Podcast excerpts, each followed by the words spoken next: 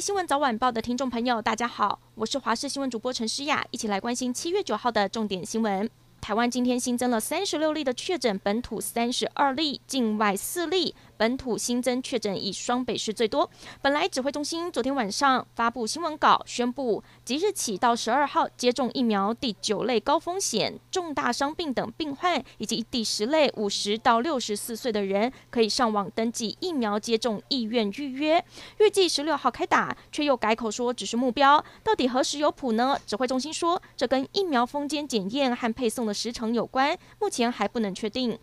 台北市持续在果菜批发市场进行大规模 PCR 裁检，今天在万大前进指挥所筛检了一千八百多人，尚未出现确诊的个案。不过前一天在环南市场揪出了四个人呈现阳性，而七家医疗院所的免费 PCR 裁检，八号在两千多人当中也找出了七个阳性，逐步透过区域性的普筛找出隐藏的感染源。中央公布为解封指引，针对餐饮业内用条件放宽，但是地方政府有权微调。双北市首都生活圈同样不开放餐厅内用，不过仍然有地方不同调。针对地方县市标准不一，引发外界质疑中央和地方不同调。对此，陈时中回应：没有什么同调不同调，本来就是可以让各个县市视疫情和民情的不同，弹性运用，做最适合的判断。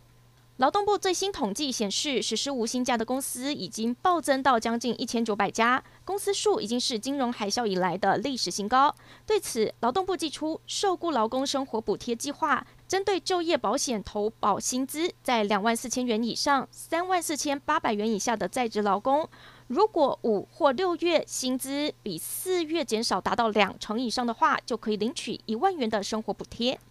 我国加勒比海友邦海地总统摩伊士，当地时间七号凌晨在总统官邸遇刺，海地警方立刻搜捕嫌犯，已经逮到了十七个人，还有八个人在逃，但是被捕的歹徒有十一个人，却是在我国驻海地大使馆落网。因为官邸和大使馆其实就在同一区，距离大约两三公里，车程十分钟左右就可以到达。外交部则表示，大使馆虽然有保全人员看守，但是还是遭到全副武装的歹徒强行入侵。在海地政府提出请求之后，立刻同意警方进入大使馆搜捕。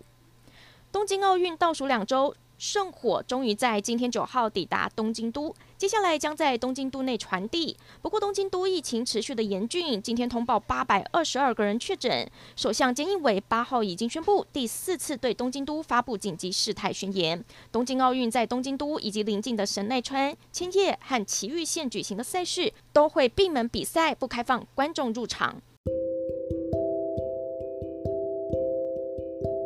感谢您收听以上的焦点新闻，我们再会。